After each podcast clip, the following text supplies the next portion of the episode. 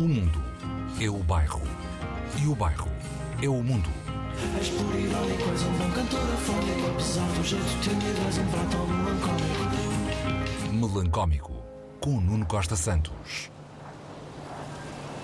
Aqui na Biblioteca do Bairro, o livro em destaque é O Quarto do Pai, de Maria Brandão, uma edição da Companhia das Ilhas.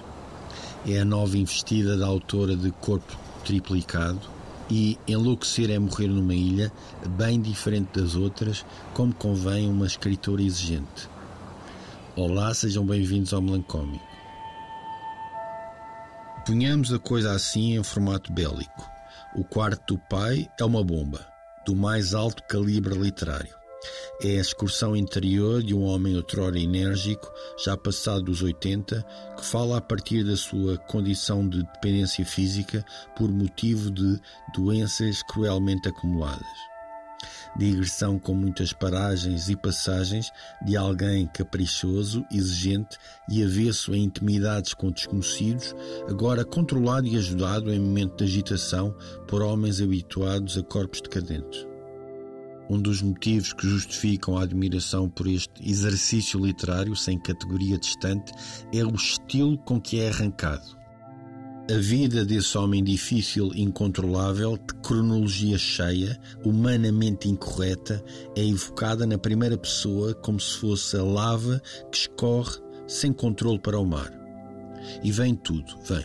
Da infância à corte que fez aquela que depois veio a ser a sua mulher, da memória da gravidez da filha à influência decisiva de uma madrinha controladora, da prisão no pós-25 de Abril por alegada defesa do independentismo açoriano, à melancolia com a traição de um amigo. Neste discurso que entrelaça as experiências, não há paternalismos e maternalismos. Há carne e osso, osso e carne, violência, humor, humor negro muitas vezes, dor, desejo, vontade de morte, gargalhada, medicação, teimosia, cinismo, amor.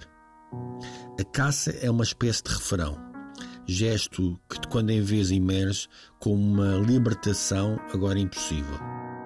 O narrador protagonista evoca deste modo, considerando-a a maior das sanções de um Deus em que não acredita. Pergunta como que olhando um céu que não vê e nunca viu. Que castigo maior haverá do que não poder andar campos fora na companhia dos meus cães, a espingarda carregada ao ombro, os sentidos suspensos no movimento dos coelhos e das codornizes. A família este também é um livro sobre a família, que está sempre por perto, ou como genealogia, ou como amparo. Os filhos estão ali e vão ouvindo o desânimo sem nunca caírem na armadilha de uma mão piedosa no ombro. Aqui na biblioteca do bairro, o livro em destaque é, já o disse, O Quarto do Pai. Merece ir para outros bairros, aqueles que privilegiam a melhor das literaturas. Hoje a Sociedade Recreativa passa o regresso do Dr. John Cale, agora na companhia de Waze Blood. É o pronúncio do novo álbum em 10 anos, que será editado em janeiro. Mercy é o título do calhamaço sonoro que conta com mais colaborações, como a dos Animal Collective e dos Fat White Family.